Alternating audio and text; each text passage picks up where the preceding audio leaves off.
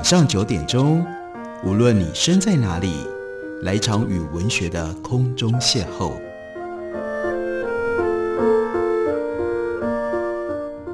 杨照谈书，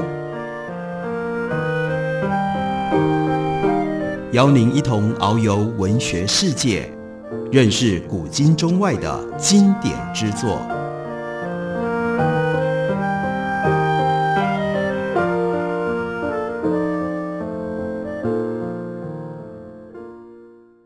各位听众朋友，大家好，欢迎收听杨照谈书。本节目以台北广播电台 FM 九三点一，每个星期一到星期五晚上九点为大家播出。我是杨照，在今天的节目当中，继续要来为大家介绍的，这是时报出版刚刚整理的新版。因应于在去年的八月一日，余英时先生去世，到今年八月，这是他逝世周年的纪念。在这一年的时间当中，时报出版把在过去云石的其中的几本书经过了整理之后，经过了新的校对，再加上了新的前言或者是导读，而有了这样三本书。在昨天的节目当中，我们为大家介绍了从价值系统看中国文化的现代意义。今天的节目要继续来为大家介绍的是人文与民主。人文与民主当然很关键的是。余英时，他在尤其是到了年纪比较大的时候，时间比较接近台湾的民主运动也发达的更为蓬勃的情况底下，对到底民主和文化之间应该有一些什么样的关联，从一个历史学者、文化的关怀者特殊的角度，他提出了一些重要的意见。我们来看一下，在这本书里面书名的来源，来自于他原来是因应。余纪中讲座的邀请所发表的一场演讲，他的标题题目就叫做《人文与民主》。他特别在开头的时候，当然就提到了余纪中，提到了《中国时报》的创办人，他就回顾一九四六年，余英时当年十六岁，他就在沈阳认识了余纪中，因为余纪中和余英时的父亲是朋友，所以余纪中是余英时的父执辈。接下来一直到八零年代，余英时从海外回到台北，他才有机会跟余纪忠见面。他说：“我那时非常佩服他的精神，他的精神主要表现在两点，也就是之所以选择余纪忠讲座，他要来讲人文和民主，因为他看到或他体会到余纪忠的其中的一份精神是追求民主在中国的实现。那是余纪忠他所办的《中国时报》。”在当时所承担的重要的任务，为了这样的一个理想，他曾经前后召集了许多学术会议，那是云石有参与过的，要大家来讨论，设定了各种不同的议题，例如说现代化的议题，民主在中国应该会采取什么样的形式等等，这样的讨论非常的多，云石也参加过好几次。另外一方面，那就是跟文化有关。他说：“余纪中关心中国的文化，尤其关心世界文化、西方文化传到中国之后，这两种文化激荡之下会产生什么样的局面？在思想的领域，当时《中国时报》《人间副刊》发挥了很大的作用。这是只要稍微涉猎八零年代、九零年代台湾历史的人都很清楚。”余英时接着说：“我没有在台湾常住过，最多一个月，我对台湾的情况不能说十分了解。”不过，因为和余纪忠先生的关系，我很了解台湾知识人、一般人都非常热烈地追求民主，希望终结国民党的一党专政，终结当时的戒严法，能够造成一个非常开放的现代社会。这个理想在台湾早就有人提出来。一九四九年，一群自由主义者以胡适为首，就创办了自由中国，那就是鼓吹民主在中国的实现。这份鼓吹。在当时也很有力量，也可以说是造成台湾民主化相当重要的起因，但不能说是唯一的因素，因为还有另外社会文化其他种种的因素。他说，当时我们觉得台湾唯一的出路就是建立自由民主的社会，在这个自由民主社会当中，至少人们可以感觉到安全，法律可以保障人的基本权利。在这样的一个理念底下，当时从知识界以及学校。包括小学、中学、大学，来自于一般社会，都有这样强烈的追求。这一点，余英时说：“我虽然没有在台湾住，但我的感受是很亲切、很受感动的。因此，我间接也参加过在后面做一种摇旗呐喊的工作。民主追求到今天，在台湾能有这样的成绩，是非常值得令人惊讶的。这在四十年前、五十年前根本不敢想象。胡适当时说，希望民主有一天在中国实现，直接由老百姓一人一票选出总统，选出执政者。只有这样的一个选举的过程当中，转移政权才不是什么可怕的事情，才可以说和平的转移，鸡犬不惊。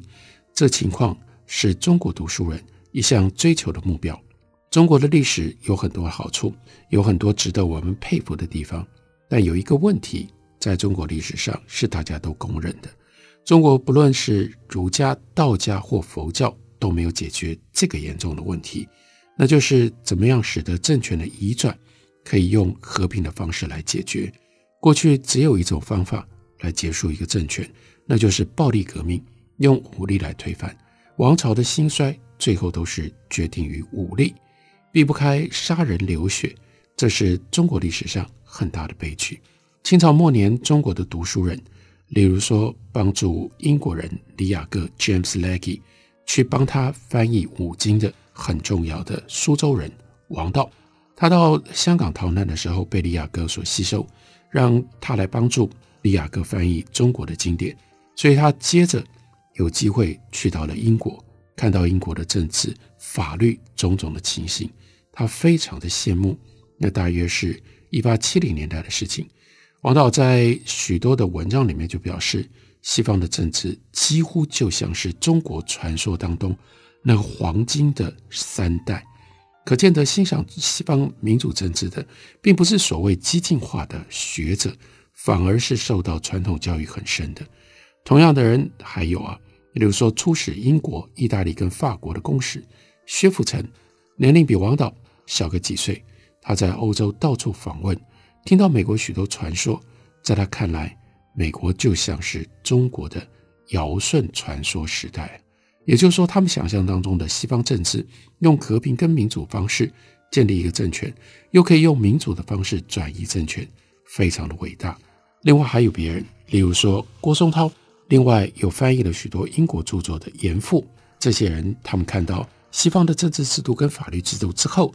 印象都非常的深刻，像是英国的法庭上已经不许用毒打、毒刑来逼取口供，如果这样取得的口供是不合法的，这一类的观察对于这些传统读书人很重要。他们多少都觉得这是中国过去理想曾经有过，但从来没有实现的。康有为后来把中国的历史分成三个阶段，第一个阶段他称之为民主，那是尧舜时代。也是最好的时代。第二个阶段是以周文王为中心，是君臣共治的时代，国君和老百姓一起治理国家，相当于西方英国的君主立宪。而再堕落到第三个阶段，也就是最坏的一个阶段，那就是秦以后的帝国专制、皇帝专制。很明显，康有为的心里，他的民主也是跟尧舜连接在一起的。康有为，他也受过王导、郭松涛的影响。中国儒家传统里一样有许多的因子可以引导读书人对于民主的向往。早期拥护西方民主制度，几乎都是儒家知识人，也就是受儒家教育的人，一直到五四都是如此。清朝末年有两位经学大师，一位是前面所提到的康有为，他是经文学派的专家，他主张的是君主立宪。那也是一种民主方式。根据萧公权他的晚年的研究，研究康有为，康有为的君主立宪是一种真的民主，并不是假的。那两位经学大师，还有一位是谁呢？在看待经学上和康有为非常不同，甚至针锋相对的章太炎，他是古文学家，在经学上，章太炎跟康有为针锋相对，是敌对的。章太炎主张共和。虽然不是百分之百西方式的民主，但很明显，他主张一种有个性、能够发挥自由的社会。所以当时对于西方民主社会或者是自由主义社会的体制产生向往的这些知识人，在中国其实他们有很多人都是有儒家背景的。一般的论断，西方讲民主第三波文明冲突，讲到了这是 Samuel Huntington 他的看法，他的主张，他就明白的说。儒家文化不适合于民主。Samuel Huntington 他有他的论证，也不能说他没有根据。在儒家的论证当中，找到儒家讲上下之分、尊卑之别的那些是阻碍民主发展。不过也不能忘掉了，儒家是复杂的不得了的一个传统，其中也有许多有益于民主制度建立的因素。胡适在美国讲中国民主历程的这个基础，也提到中国有很多好的传统可以和民主制度相配合的，所以我们也不能够一口咬定儒家文化一定不能够建立民主制度。那云石是从这里接下来转到台湾，他说台湾为我们提供了一个很好的例证，在中国这块大地上，第一次用全民选举选出一个政府来，是在。台湾发生的，而这个选举已经进行了好几次。原来大有权威的政党被选掉，新的政党执政，而且再度当选，接着又轮到旧的政党整理之后重新回头，这就表示一个民主制度基本上建立了、生根了。这是很不简单的事。要知道，香港也可以做到这些，但是香港没有办法实行民主选举。那当然，这讲的是之前的香港。然后云石也特别讲到，大陆没有办法公开谈这个问题，就连地方选举都还问题重重。可以看到，选举在中国能够建立很不容易。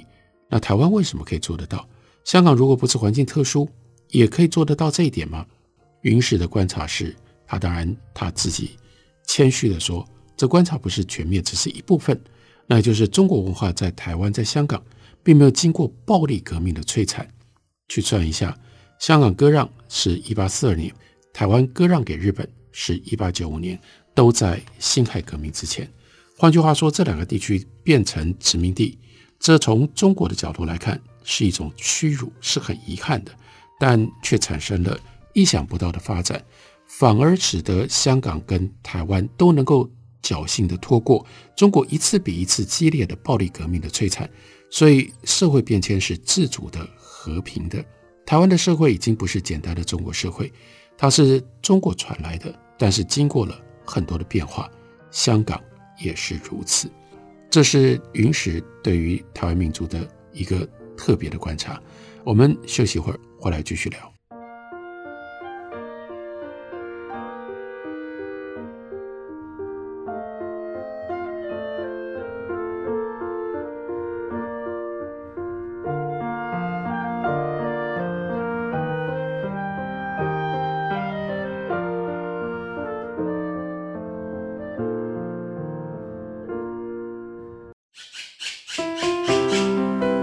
大家好，我是刘克香。亲近自己的城市，找回城市的温暖。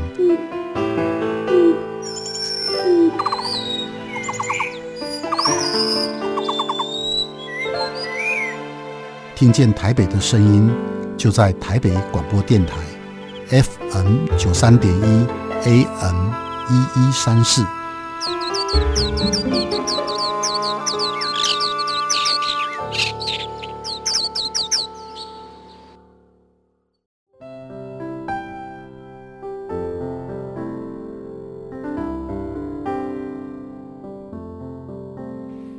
见台北的身影，拥有颗热情的心，有爱与梦想的电台，台北广播 FM 九三点一。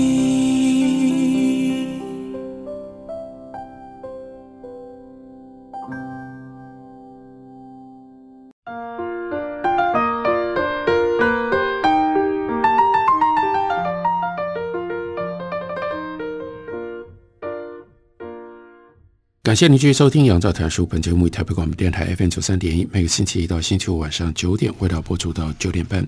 今天为大家介绍的是时报出版公司他们的新版云石的文集，这本呢书名是《人文与民主》，为大家特别介绍的就是在书里面直接叫做《人文与民主》的这一篇。这一篇它的来源是云石在二零零八年访问台湾。他到中央大学去参加在设立在央大的余纪忠讲座他所发表的一场演讲，然后呢，把演讲改成了文字稿，收录在这本书当中。那在这篇文章，也就是这场演讲当中，他很认真地探索中国文化跟民主之间的关系。他特别提到了中国文化跟民主并没有像大家想象的那样互不相容，民主需要有文化的背景。中国传统儒家文化是帮助民主观念在中国传播，慢慢让大家能够接受的一个重要的动力。换句话说，没有这个背景的文化，民主观念传不过来的。如果中国没有尧舜这样的传说，大家就不会想到民主有什么好处。皇帝家天下，传给子孙千秋万世，这是秦始皇的理想。这个自私的想法，中国的古人早就已经提出了批判。古代中国另外有一个重要的观念，叫做“天下为公”。天下不属于任何一人或一家，所以天下非一人之天下，唯有德者居之。这是基于一种历史的想象，想象中国过去曾经有一段时期，皇帝完全是服务性的。所以传说当中有人叫许由去做皇帝，他听都不要听，跑到水边去把耳朵洗干净。他不要做皇帝，不要有权力。这是中国的一种想象，后来这种想象变成了中国文化的一部分，也就是中国批判力量的一部分。没有文化的背景，不容易发展出比较有品质的民主观念。他说这话不是我造的，而是 John Rawls 这一位写正义论的重要政治哲学家，他的 Political Liberalism 政治自由主义当中，他所特别关切的问题。例如说，像 justice 正义这样的重要的观念，如果要能够被社会所建立、所接受，就要有一项条件，John Rose 称之为 background culture 背景文化。那语音时他的理解是，那是英美的 liberal tradition 的文化背景，自由传统有它的文化背景。另外，John Rose 也有的时候把它称之为叫做 public culture，也就是。民主还是要有文化，有一种帮助民主，让民主能够建立被接受那样的一种文化的背景。民主选举一人一票，这规定是很了不起的制度，不过这是量的问题。只是一人一票，那也有可能变成多数人的专制。如果对少数人没有尊重，中间没有文化的成分，这种民主不可能是高品质的民主，而且呢，甚至可能造成很大的破坏。柏拉图认为，当时雅典的民主就是低品质的，以至于把他的老师苏格拉底判了死刑。在亚里士多德的政治系统当中，democracy 民主也是相当低的一种制度。我们今天讲民主，不限于古代雅典的政治形式，也不只是一人一票的选举制度。于是他就特别强调，他说：“我自己呢，讲民主的时候，多多少少是用了 John Dewey。”杜威的讲法，另外结合了劳尔斯将 Rose 将 justice 讲法，把民主看作是一种生活方式，一种文化的方式。文化越丰富，创造出来的民主就越有持久性，品质也就越高。他说：“我讲的是现代民主，近一两百年来欧美所发展出来的复杂的体制，其中有政治的系统，但一定也不能被忘掉的是，也有文化的系统。”美国凭什么一下子就建立了一个相当完善的民主制度？那是得力于法国来的整个欧洲启蒙运动的文化，这是美国民主真正的历史背景。研究美国历史跟思想史，看他建国初期的上百项重要的文献背后的源头，都是从欧洲文化来的。启蒙运动是西方近代文化发展的一个大的高潮，在这个高潮底下。关于民主、自由、法治等等许许多多的观念，都经过了思想家的讨论。美国许多移民已经接受了启蒙运动的影响，所以在美国建立新体制的时候，就是回到回归原来欧洲文化的背景，这是很明显的。二十世纪以来，特别五四以来，在中国喊得最高、最大声的口号是民主、科学。德先生、赛先生是中国人最崇拜西方的两项宝物。那云石在这里，他就特别提到了一本书，那是 Peter Watson 他所写的书《The Modern Mind and Intellectual History of the Twentieth Century》，现代心灵二十世纪知识思想史，讲的就是一九零零年到二零零零年这一百年。他最后的结论是，西方文化向非西方挑战的，那就是民主更科学。这完全合乎五四时期陈独秀、胡适他们的论断。不过云石在这里，他有他自己的一个修正的看法。他说：“我觉得，与其强调德先生、赛先生民主与科学，不如转换成为强调人文跟民主。那是因为科学今天已经主宰了世界，我们不需要再提倡科学了。而且科学到这个时候跟技术分不开，结合变成了科技。过分讲科技，反而会带来负面的作用。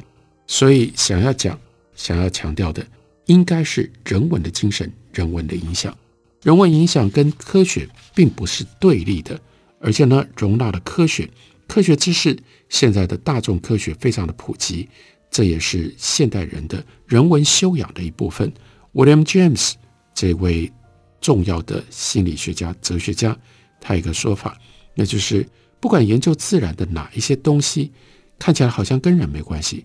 但我们如果用历史的眼光来处理研究题目的时候，把人带进来，于是连科学都会变成是人文，不完全是自然的。总而言之，人文修养对民主有很重要的关系，这是应该要特别强调的。民主不只是 quantity 量的问题，一人一票，一百票就胜过九十九票，不只是这样，那太粗浅了。民主有它的 quality 的问题。那就是领导社会、领导政府各阶层的领袖，应该要有、必须要有高度的人文修养，否则就不配作为民主时代的领袖。那因为这场演讲，它的地点在中央大学，那余纪忠是中央大学的校友，这就是为什么余纪忠讲座会设在中央大学。因而余英时就讲了一个跟中央大学有关系的故事。中央大学的前身，那是东南高等师范学院，简称叫做南高。南高一度是跟北大对立唱对台戏的。北大主张民主、自由、科学，南高则有特殊的传统，那是尊重中国传统文化，提倡古典文化。这个时候，在东南高等师范学院有《学衡》杂志。一九二零年代的时候，《学衡》是胡适的老朋友梅光迪办的。他在哈佛大学是 Irving Babbitt 的学生，Babbitt 在中文当中称之为叫白彼得，他是美国非常有名的守旧派、保守派。那稍微比较有新观念的人都嘲笑他。但 Babbitt 他写过一本书《Democracy and Leadership》，讲的就是民主跟领袖的本质。他说，没有很好的领袖，民主就会是一塌糊涂的东西。这种论调在当时不被尊重。但是几十年了之后，到了一九八四年，美国有名的历史学家、新的民主派 Arthur Schlesinger Jr.，这因为他父亲的关系，所以呢，Schlesinger Jr. 二十几岁的时候就已经出了大名，曾经进到白宫当 Jack Kennedy 的特别助理，他应该是非常反对守旧人物的。但是 Slesinger Jr 他在一九八四年。同样的，用 democracy and leadership 写了一篇文章。他说：“我们过去太过于错怪低估了 Babbitt。Babbitt 讲民主领袖要很高的文化修养，民主必须重视品质，一点都不错。可以更前面去引申引用 Tocqueville 托克维尔他的关键经典作品《Democracy in America》美国的民主当中的论点：民主的领袖需要。”文化修养要比专制的君主高得多、深得多。理由很简单：如果没有很好的文化的修养，你只是操纵选票的数量，那民主就变成了暴民政治，绝对不会是好东西。从这一方面看，Babbitt 所讲的人文主义，当时在中国看起来好像是跟新文化运动唱对台。隔了一个世纪之后回头看，南高跟北大还是在同一个。思想文化运动当中的，不过代表了两个不一样的部门，一边那就是北大胡适从美国搬来了杜威，搬来了民主和科学方法之类的观念；另外一边是从守旧派 Babbitt 那里，把许多古典的观念搬过来了。Babbitt 最欣赏的那是亚里士多德讲政治制度、讲正义。他说，光是讲抽象的公平是没有用的，讲公平背后毕竟要有公平的人来亲自体现公平。他又说特别的看法，亚里士多德跟孔子分不开。亚里士多德讲抽象的原理讲得十分的高明，但底下要有一个实践的以身作则的人。以英文来说的话，那就是 exemplification，以身作则。那这就是孔子了。